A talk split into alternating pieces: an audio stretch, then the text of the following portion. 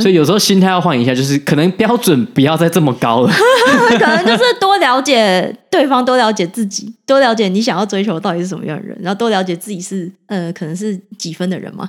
这样讲好残酷哦。应该说这个某一种程度就是知道自己是在社会中的哪一个位置。哦，这听起来真的很残酷，这太残酷了。就你要知道自己大概在哪个 level，嗯，然后找自己 level 附近的人。那你是哪个 level？我就是跟你差不多 level，很安全的回答，很安全啊，非常安全。欢迎收听戏骨轻松谈，Just Kidding Tech，我是 Kenji，我是柯柯，在这里会听到来自戏骨科技业第一手的经验分享，一起在瞬息万变的科技业持续学习与成长。我们会用轻松的方式讨论软体开发、职涯发展、美国的生活以及科技公司的新闻和八卦。想要了解矽谷科技业最新趋势的你，千万不能错过哦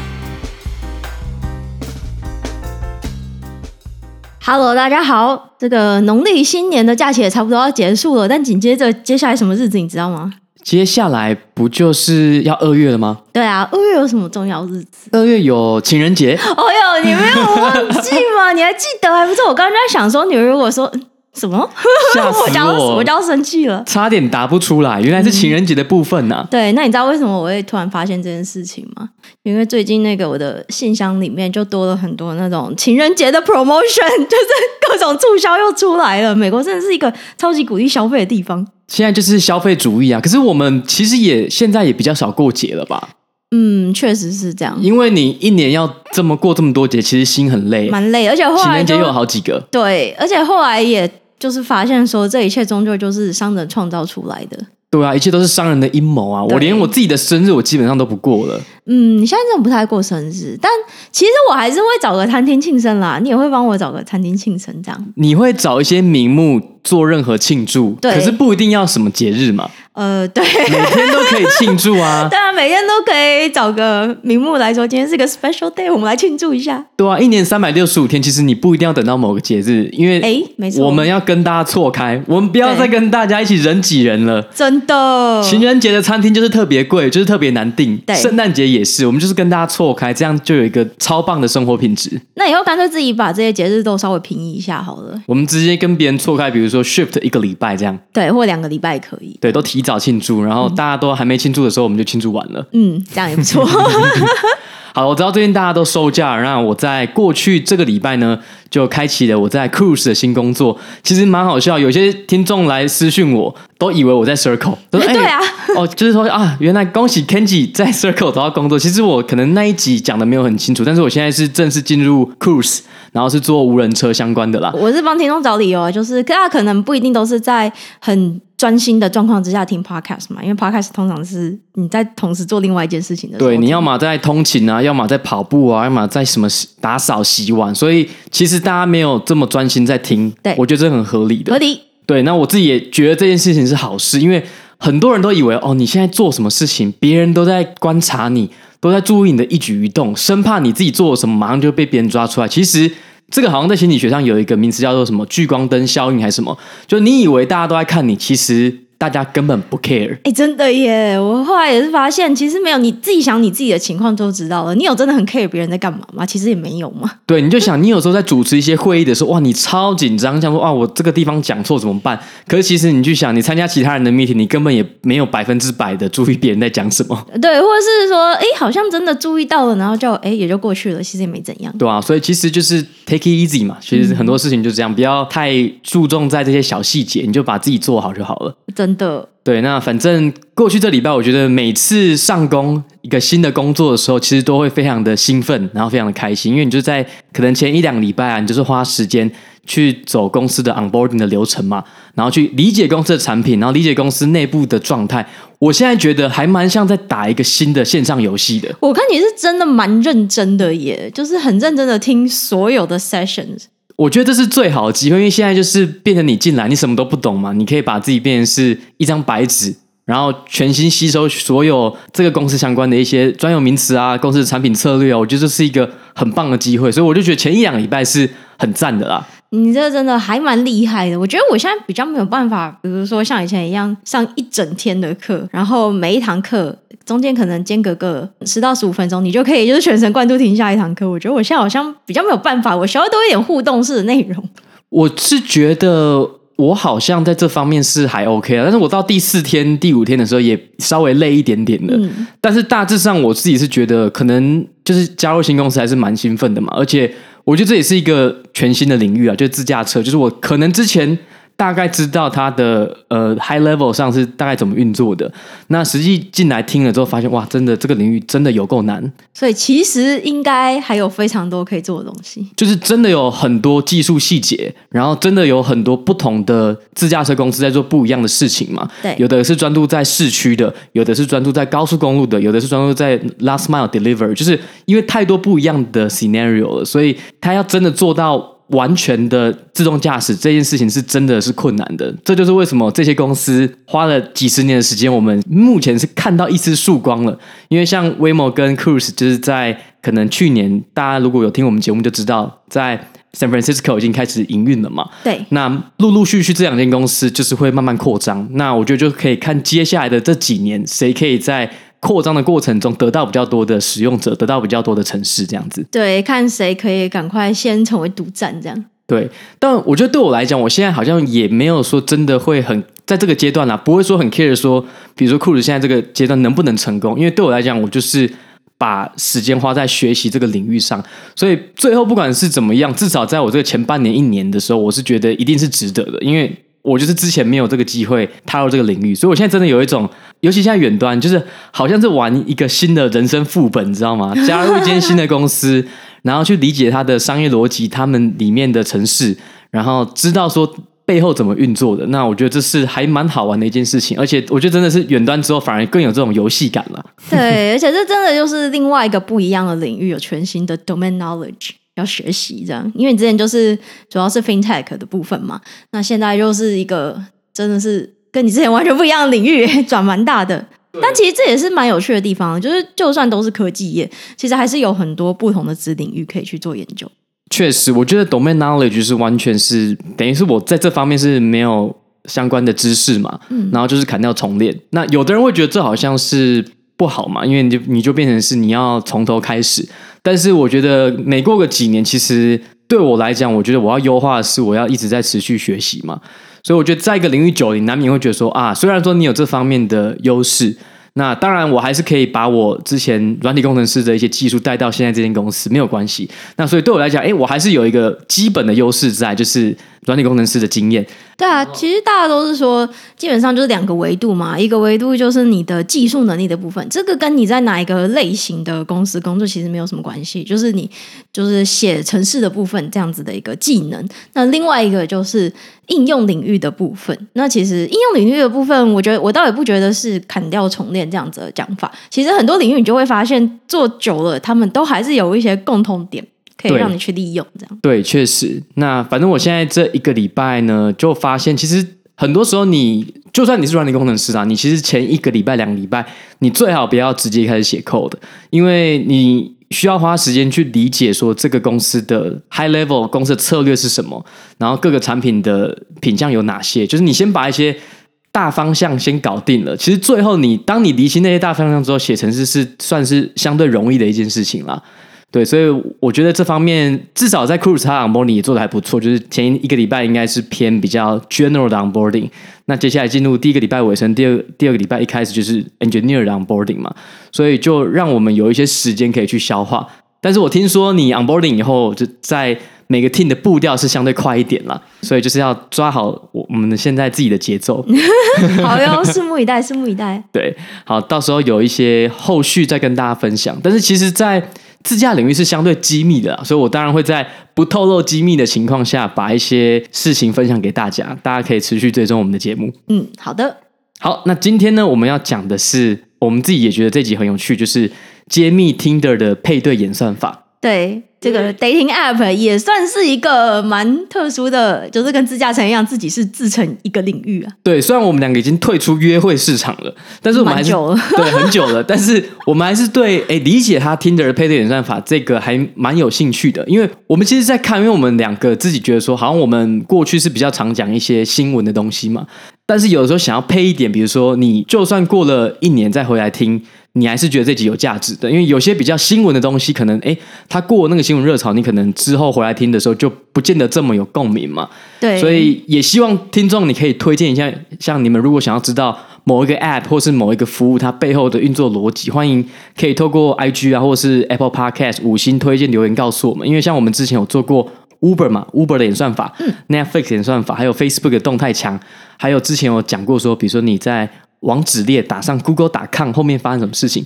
所以这类型的事情是我觉得你可能再过一年回来听都没有问题的。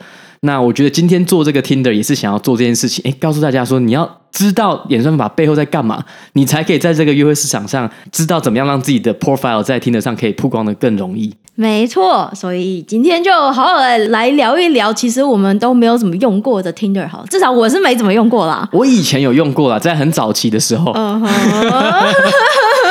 哎，没有在这边要讲一下，以前我们那时候十年前，可能你在用这种 dating app 的时候，人家会觉得说：“哎呦，你怎么在那边网络交友？”就 是 总觉得会往一个怪怪的方向想过去。对，你可能比较没有办法直接跟别人说：“哦，我现在哦认识一个朋友，我们是嗯怎么认识的？哦，Tinder 认识的。”以前可能比较难这么直接，嗯，可是现在我记得是有一个。报道就有在讲说，二零一六、二零一七之后，这样的传统观念已经没有了。就现在大家就很自然说，哦，我就是从 dating app 上认识的，大家都觉得这没有什么问题。对啊，因为现在网络已经这么的发达，很多事情大家都是线上进行的嘛，所以认识新的对象这件事情在线上进行，好像也是变得非常的合理了。对，而且反而是搞不好，现在大部分的人啦，认识疫情嘛，嗯，对，疫情之后呢，你认识一些异性朋友或者是同性的朋友，你可能还是透过网络啦。对，所以这时候这些交友 app 就是其实搞不好就变成是主流了，不像我们以前一定要哦，你一定要去同一间学校，在同一个地方工作，你才可以认识嘛。嗯，没错。好，那。讲到 Tinder 呢，其实我个人一直以来都是对公司或者是这个 App 它的一些统计数据是还蛮有兴趣的，所以先带大家看一下，就是 Tinder 这个是交友软体的一个代表作。好了，我们来看一下它就是到底有多少人每天在那边滑 Tinder。好了，那在二零二一年的时候呢，Tinder 总共有月活跃的用户，就是 Monthly Active User。总共来到了七千五百万，这个差不多是 social media 的可能几分之一这样子。比如说是 Twitter，Twitter 大概三亿用户嘛，所以这个大概就是三分之一。那其实这样一比，也算是同一个快要同一个数量级了。这样，对。那这七千五百万用户当中呢，有将近快一千万的付费用户，就是真的有 sign up，然后去每个月有。那叫什么入境哦？有入境的啊，就是新台币战士啊。呃，对。但我觉得这比例算高诶，七千五百万里面有一千万，所以大概七分之一左右。对。颇高，毕竟这种交友软体，其实你还是要付费，你才真的可以好好开始约会吧？我想，哎，不一定哦。我们等一下讲的这个东西，就是告诉大家，其实不一定要付费。应该说，他会一直去，就是更积极的去 trigger 你去付费啦。但是有没有用，又是另外一回事。对，这个可以待会再深入聊一下。没错。那其实二零二一年呢，Tinder 到底赚了多少钱？好，不是赚了多少钱，那它的收益到底是多少呢？其实这规模也蛮惊人的，大概是十六亿美金。所以其实这整个市场也是规模非常庞大，就是一个约会市场很大的时候，对，真的，因为毕竟现在大家其实某种程度上是蛮寂寞的嘛。就如果你是单身的时候，嗯、你你怎么这么有共鸣？你寂寞吗？我还 OK。我在这里，你寂寞吗？没有没有，我很开心。你可以这样问好奇怪哦，你寂寞吗？我们这是一个非常诚实的 podcast，你有什么寂寞，你可以直接在节目上跟大家讲，没有关系。我晚上会跟你讲。这样会不会太夸张？这什么意思？好了，好，我们就直接切入重点了。大家一定很好奇，就是到底听的他在配对的时候，他演算法是怎么样的嘛？那其实他一开始的时候呢，其实是用一个所有人呢，你都会 assign 一个魅力值，那它魅力值的决定方式其实是很像西洋棋的等级系统，我们叫做 ELO rating，ELO rating。嗯，这个东西比较像是一个零和游戏啊，因为它一开始是用在像西洋棋啊、围棋，你评断一个棋士他强不强的一个分级系统，所以有人分数上升，就会有人分数下降嘛。对，它的概念应该有一点像几率啦，就是确切来说，这个数字呢代表的是你赢的几率。对，嗯，所以像我记得西洋棋，你一开始 sign up 的时候，你的分数基本分数是八百分嘛，那你可以可能会变高变低。那如果你打到那种超强，什么西洋棋大师，你的分数大概是两千四、两千五左右。对，那一开始听的也是用这样的分数来评断嘛。那他当然把你打分数之后呢，他就会根据，比如说你今天分数比较低好了，诶，结果你被一个分数高的人往右滑，他可能喜欢你，那你可能分数就提高。那他。这个做法就很像是西洋棋手在对弈嘛，比如说一个 A player 跟 B player 在比，那 A 看起来分数比较高，B 看起来分数比较低，所以他会根据这个两个人的分数去算说，哦，A 赢的几率假设是零点六好了，那 B 赢的几率假设是零点四好了，那 A 的赢面看起来比较大。那这时候 A 如果赢的话呢，可能算是符合预期，所以可能 A 升的分数不会这么高，B 扣的分数也不会这么高。可是万一强的那一边，比如说 A 的分数高，可是他输了，那他可能会被扣比较多分。那 B 呢？诶，他看起来是理论上是要输的，可是他赢了。它的分数就会提高的比较多，所以同样的道理就会用在这个 Tinder 的系统，就是哎，你今天往右滑，往左滑，某一种程度就是像是棋盘上的对弈啦。对，就是鼓励以小博大的这种举动吧。就是你虽然看起来好像赢面蛮小的，但是如果你今天可以一举扳倒一个很强的对手的话，在这边就是是什么样的情况呢？就是一个。普男吗？然后哦，然后跟一个超级大正妹交往之类的。对，如果见一个普男，结果他居然被什么？假设随便拿 Taylor Swift。他可能没有在听的，我只随便举一个巨星，然后往右滑，那他的分数可能就会上升的很快，非常快，加超多分这样。对，这个就是 ELO rating 的一个基本的概念啦。嗯、那等于是他把所有的人呢，都会有一些魅力值评分以后呢，就会把分数进的，他当然不会随便把一个分数相差太悬殊的推嘛，因为可能这样没有意义。他一定是根据你哎现在分数进的，然后根据你现在的位置啊，还有你的年龄去做推荐，所以你就比较容易推到哎你可能会喜欢的人。对，所以真的，你每次在那边滑的时候，也是就是这个分数都是进到对方的系统了。那当然，同理，如果你被人家滑了，就是哎被人家滑了，反正就是 滑爆。对，就是你的分数也是看人家对看到你的这个档案的时候的反应，这样某种程度来讲，真的是蛮残酷的。对，所以其实你本来以为说啊，我们可能就是根据一个我们看起来比较相似啊这样的去做推荐，结果殊不知每个人背后你都还是有一个分数。对，就是好残酷哦，好残酷哦，就是真的，好像人处在一个社会当中，就一定要给对方一个阶级，或者是要一个数字简化版的数字来好好的代表这个人，这样。对啊，你在小学、国中、高中教育系统，你都有各式各样的分数，出社会以后，信用分数、考绩也有分数，结果 dating 这边 app 偷偷也帮你打分数 啊，好残酷啊！对，这是非常残酷，但是我们就是要理解这个社会的残酷，然后想办法、嗯、想办法利用这个系统。对，没错，然后让自己分数变高。对，还是继续玩这个游戏这样。对，那当然，这个 ELO rating 呢，是早期的时候他们针对 Tinder 去做一些分析得到的结果。那二零一九年以后，其实 Tinder 有发一篇他们自己的 blog post，就曾经说啊，这个已经是过去式了。他们在二零一九年以后就把演算法改进做进化了，就很像我们之前提过的 Netflix 或是 YouTube 的演算法嘛。其实你要想，它会根据你，比如说你看过什么样的电影，然后你以前喜欢过这类型的电影，诶，有一群跟你相似的使用者也喜欢跟你一样的电影，那他们另外喜欢的也会被推到你的墙上嘛。对，所以这概念是一样，它变得不会只是按照分数。而是会根据你之前的历史记录，你可能喜欢这类型的男生或女生，然后不喜欢这类型的男生或女生，帮你去做分类。所以相同类型的使用者呢，他就可以去预测说你未来可能喜欢或不喜欢的对象是谁了。对，所以这个其实蛮像是推荐系统的演算法里面蛮经典的，也是大家如果有往这块研究的话，一定会学到一个，就是叫做 collaborative filtering 了。那概念就是你刚刚讲的，就是喜欢同一个类型的人，他们你就把他们都喜欢的东西也推荐他们就对了，就同一群人推荐同样的东西，概念就是这样。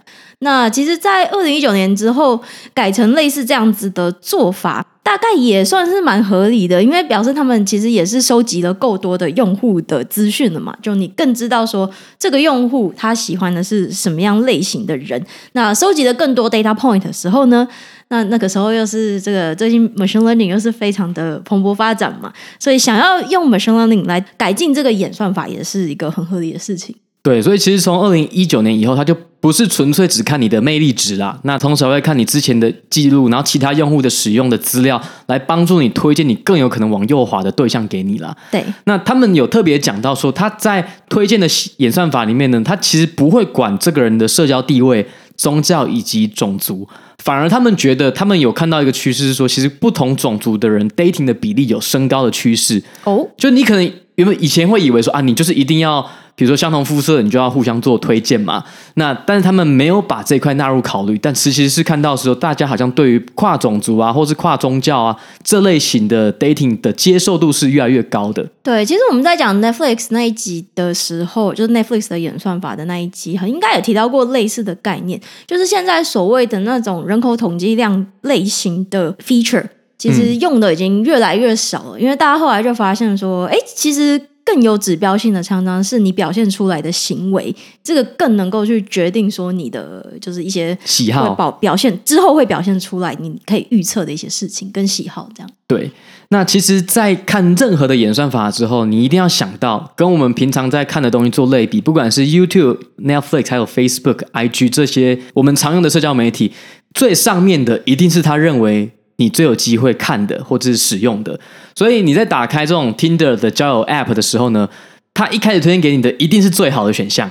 所以我告诉大家，前面推荐一样，对，其实是概念是一样的。最前面的一定是他认为你们最有机会配对到，你们最有机会互相吸引、互相喜欢的。对，所以前面的一定要好好认真看，嗯，不要说你一打开就好像想要急着往后面，那你每往后面一个，你就是越滑越烂。对，就是其实你不会就是。越滑越，这叫什么样？不会越滑越好，适合你。对对，理论上啊，适合，但是你不一定会越来越喜欢这样。对对对，当然这有可能有一些例外嘛，就是你可能滑到后面啊，真的有你比较喜欢的。对，那当然你给他这个 signal 之后呢，他下一次就会根据你过去的记录推荐你更好的，但是。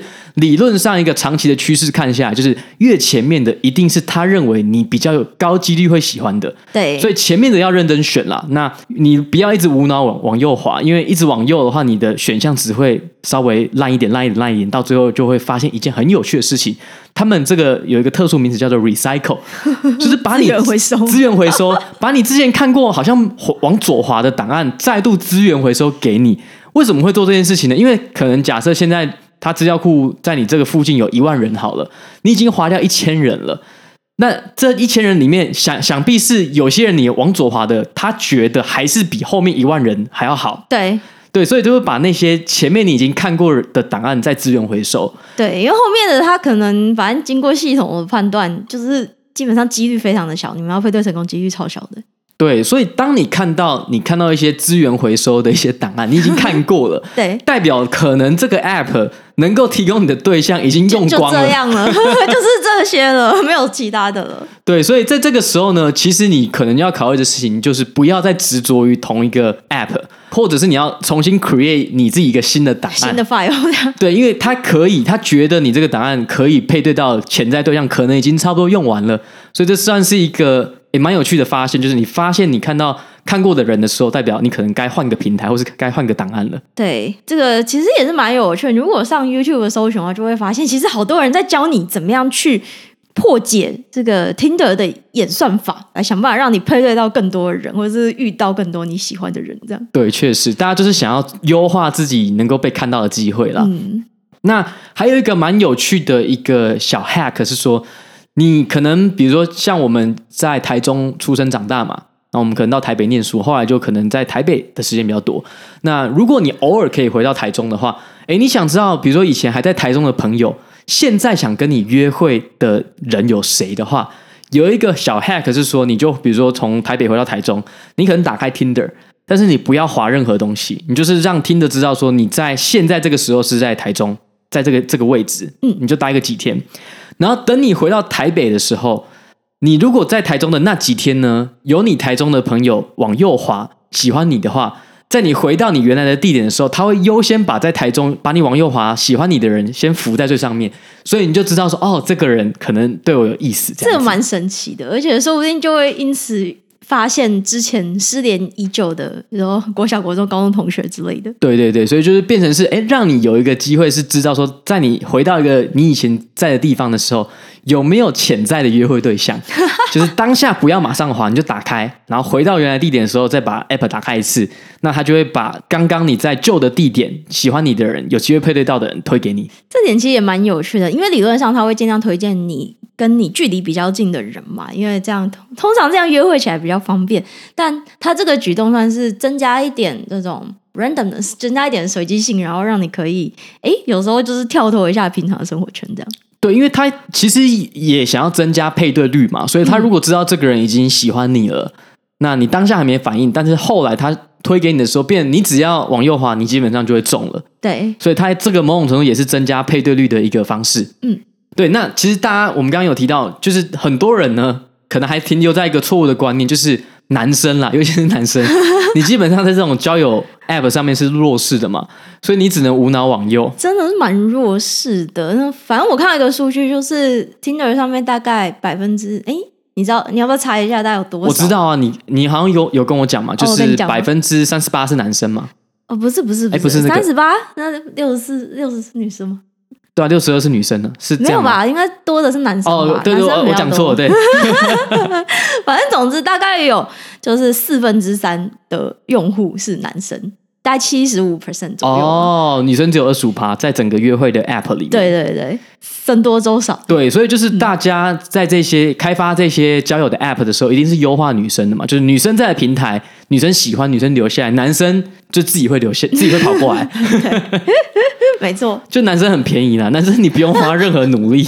对，就是就是那个比较，如果说以我们之前讲过的网络效应来讲的话，就是比较不需要。花时间跟精力去留存的那一方，对，所以女生是比较需要想办法去留保留这个用户，这样。对，所以这个世界是很残酷的，没有什么平等啦。说实在的，就是你在任何的产品里面，就是我们提到网络效应的时候，以 Tinder 的例子，它就是要媒合男生跟女生嘛。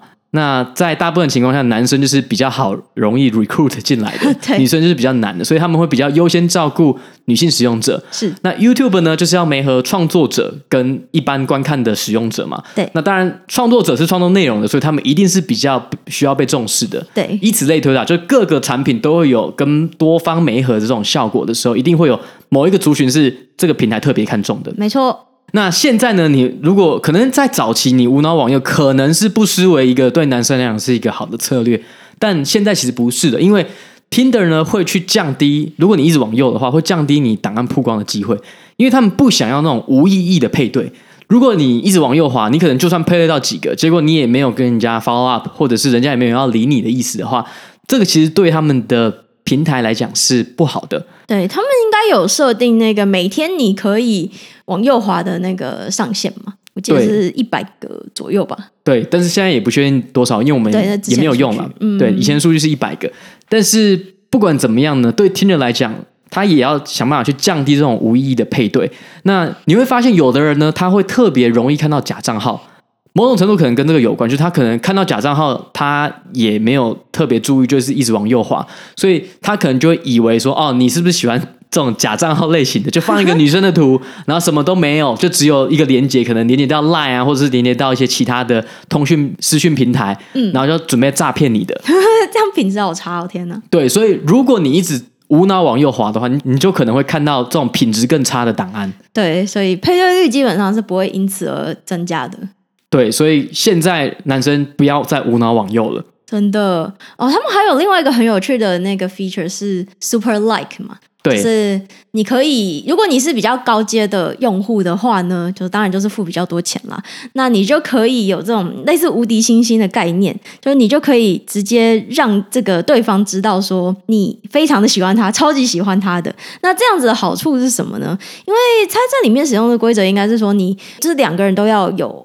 往右，往右滑才会成功配对嘛。但是如果说你有先 super like 对方的话，那他就算没有往右滑，他也会看到你的 file，然后知道说你有 super like 他，就是你超级喜欢他的，那就增加你的曝光率。对，他们就说 super like 可以增加你配对的机会的三倍嘛。那因为他们会做一件事，就是你刚刚讲的，就是让另外一边知道你有 super like 他，然后把你的档案直接插队，可能放到比较前面的位置。对，就是让你稍微可以绕过这个演算法，然后让你 boost 一波，直接让你被对方看到这样。对，那我觉得这可能是短期有效了，但是如果你本身的档案就没有真的很吸引对方的话，他可能还是会不喜欢你这样子。对，所以要不要用，有没有效，这个嗯，还是看有没有人有用过，可以跟我们分享一下。这个都一定会有成功跟失败的例子了。对啊，就是看有没有人觉得，哎，其实好像还不错，这个钱花很值得，或者是觉得嗯，他都在骗钱这样。不过其实仔细想想，这个跟下广告基本上就是一样概念嘛。哦，对啊，它就是一个杠杆嘛。你本来东西就不错的话，你下一点广告其实是增加曝光率，是更有机会有更多人喜欢的。对啊，对啊，就是像你在那个 Meta，你在 Facebook 或者是在 Google 上面下广告，其实嗯，真的蛮像的。所以还是不同的领域有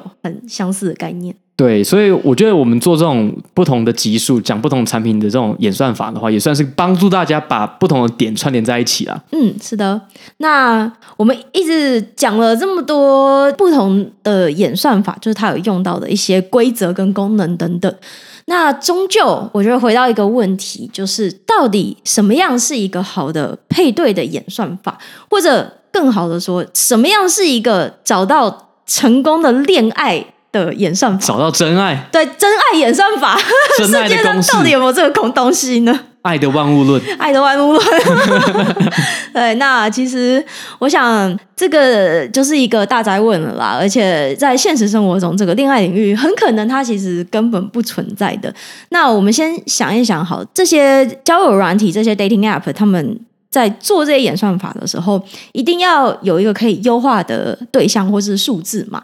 那这个数字通常在这些 dating app 会是什么呢？通常就是配对成功的几率，就是两个人可以哦开正式开始约会了，对，对吧？这个通常是他们要优化的东西，对啊，因为要先配对，他们才可以开始对话嘛，对，才有后面的机会。对，但是配对成功的几率跟他们真的可以有一段良好恋爱关系？那我们这边先不管所谓良好恋爱关系的定义是什么，是说他们在这段关系中很开心，但最后没有结婚，还是说最后成功结婚了？那结婚又离婚算不算呢？这边已经就是太多衍生了，我们就先不管这件事情。但至少可能后面有至少在一起有交往一段时间，可能就可以某种程度算成功。比如说交往半年一年，可能就算某种程度的成功了。但如果他们就是最后不欢而散了，那是不是表示他们根本就不适合？对，所以可能还是要看久一点，才能够去分析到底成功还是失败了。对，所以终究，就算你的配对几率很高，也就是这些交友软体的演算法在优化的这个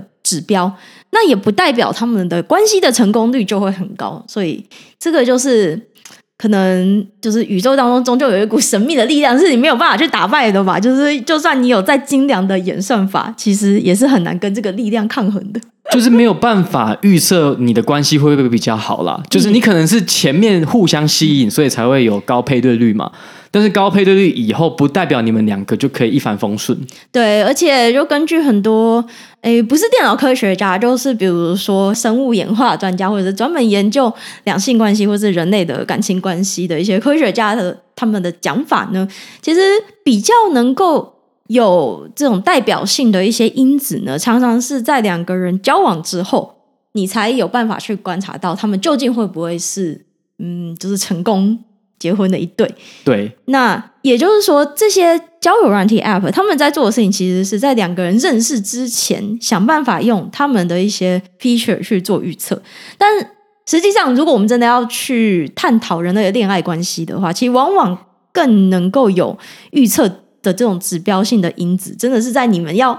在一起之后交往看看，那常常是要看说你们遇到了一些意外状况啊，或是对于一些嗯、呃，比如说人生观啊、三观合不合等等，才有办法去做预测的事情。对，就是、这些更有指标性，但这没有办法在交友软体上面显现出来。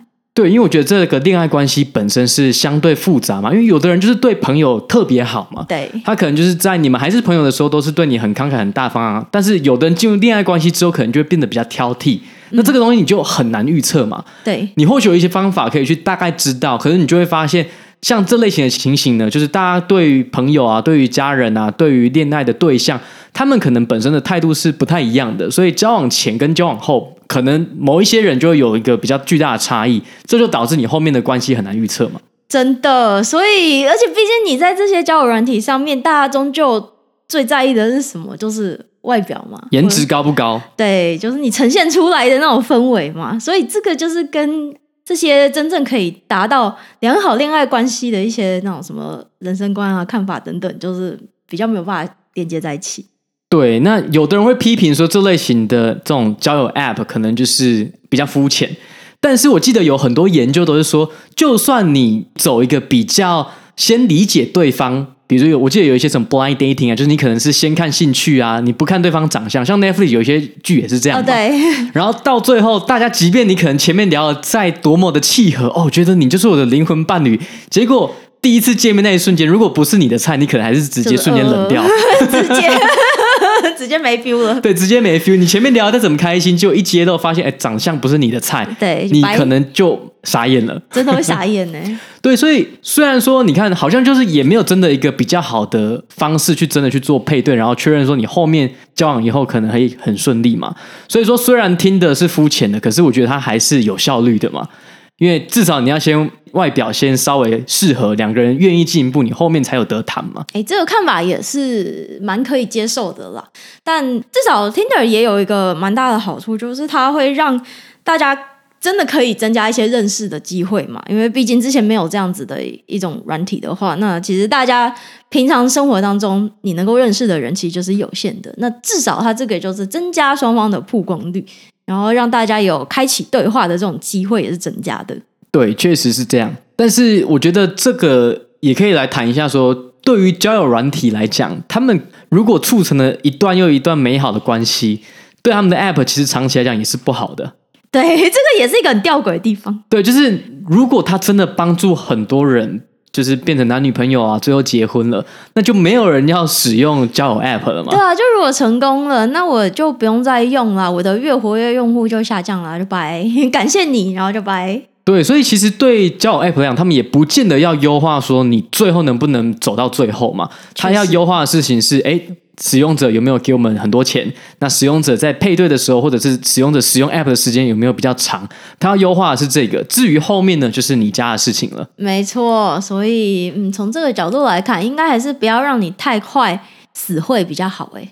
对，这样才可以多收一点那个月月定金嘛。没错，嗯，订阅的那个订阅收入，哦、对，每个月的收入这样。对，那反正我们今天讲的这一圈呢，如果今天是二零二三年啦，对于你来讲，你可能最好的策略是什么？那我们其实有有观察到，我们昨天还有看一个 YouTube 影片在讲这件事情。其实现在是一个非常分众的时代，就是以前你可能审美观会差不多，就是你可能会看哦，差不多觉得贝克汉就是帅的。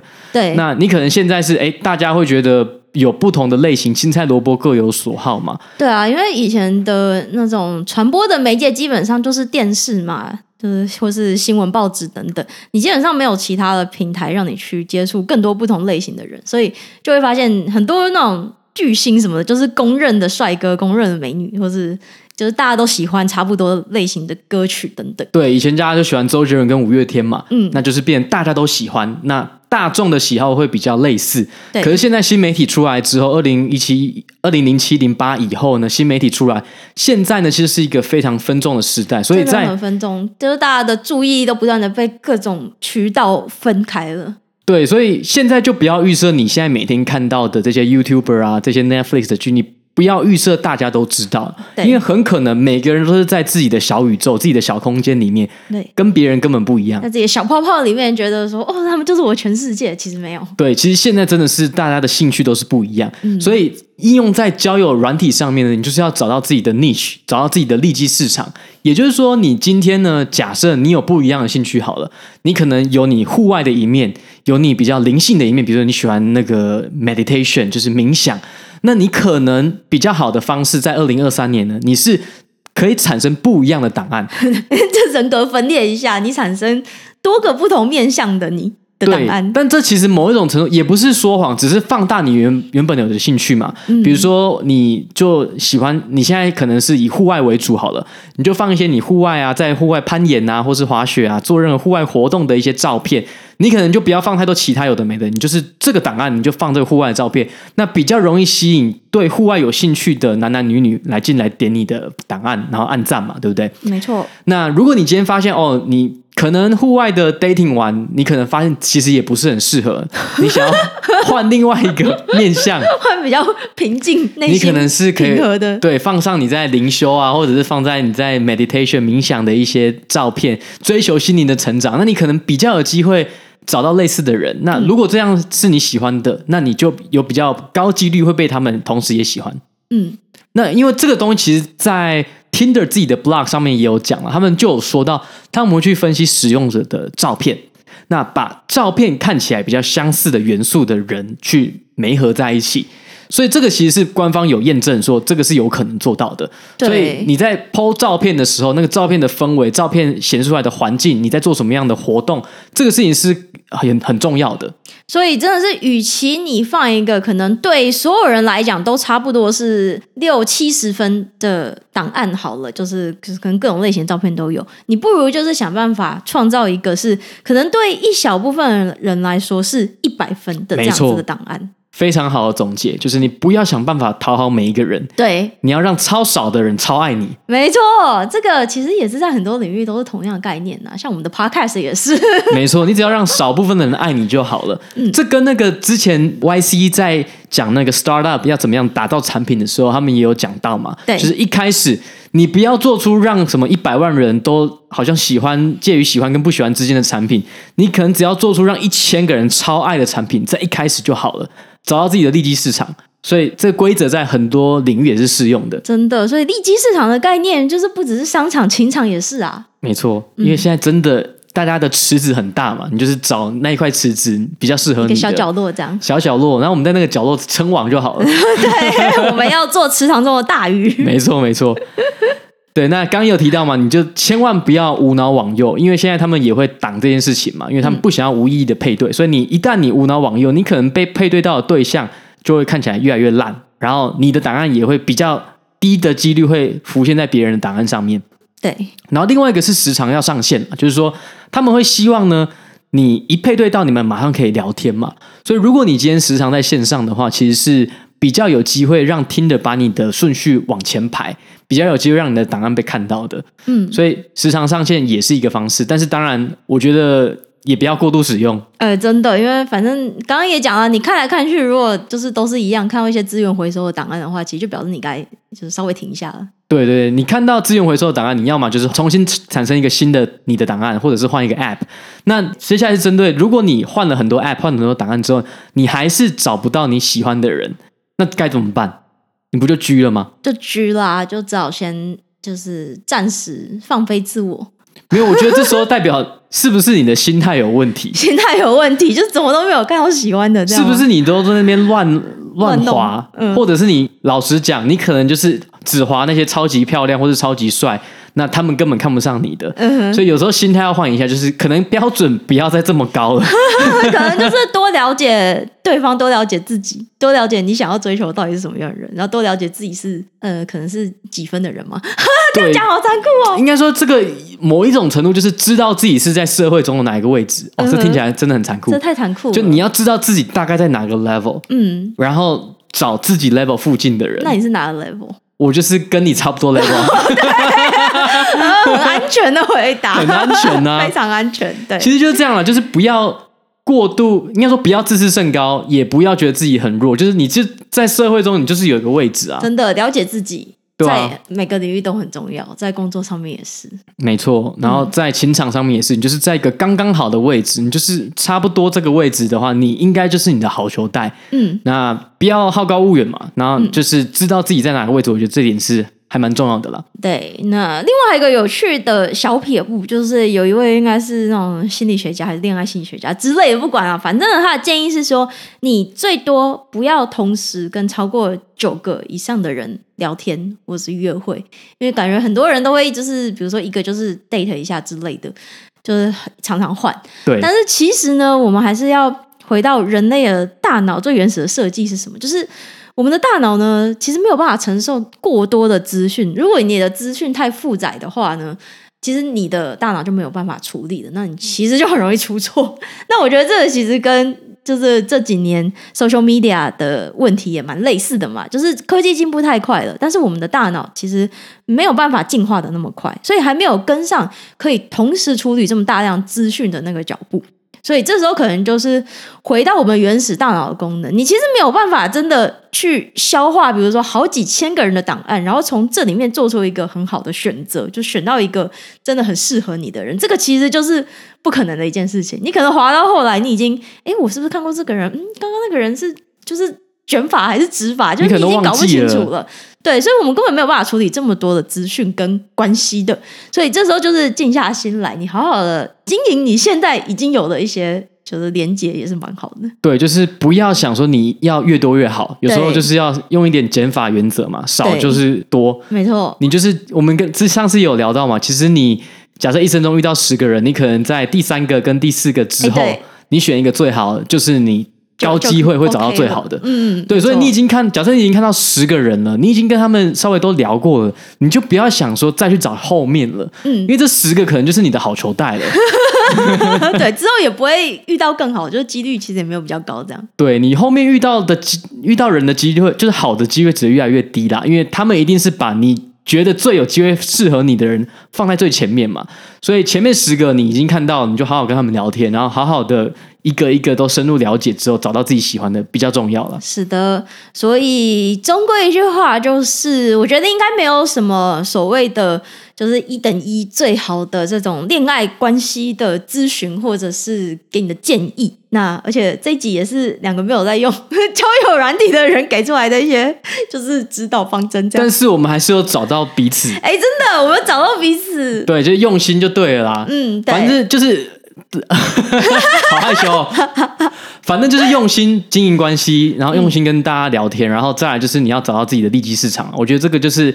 这两个你可能要在二零二三年恋爱比较好的建议啦。没错，所以希望二零二三年刚开始，如果你现在是正在寻觅你的灵魂伴侣的话呢，就是祝你好运了。祝你好运，Good luck。对，重点是用心，然后找到自己的利基市场。这两点，我觉得就是给所有还没有恋爱关系的人，想要进入恋爱关系的人的一个建议啦。是的，好，好，好害羞。今天这集也是蛮有趣的。好了，那欢迎大家一样透过 IG 啊，或是 Facebook 给我们回馈。嗯、那一样呢，再度跟大家讲，我们希望能够多回答一点 Apple Podcast 的问题，所以大家可以五星上 Apple Podcast 推荐我们，然后也可以留言告诉我们你对这集节目的想法，或者是哎，你觉得这集有趣的话，有没有什么其他的 App，你有想要知道了解背后的配对演算法，或者是什么样的演算法，都可以跟我们讲。对，或者是单纯想要更加了解某一个公司之类的，我们也可以就是。聊聊看，好，那就很开心今天跟大家聊，我们下周见喽，拜拜。拜拜。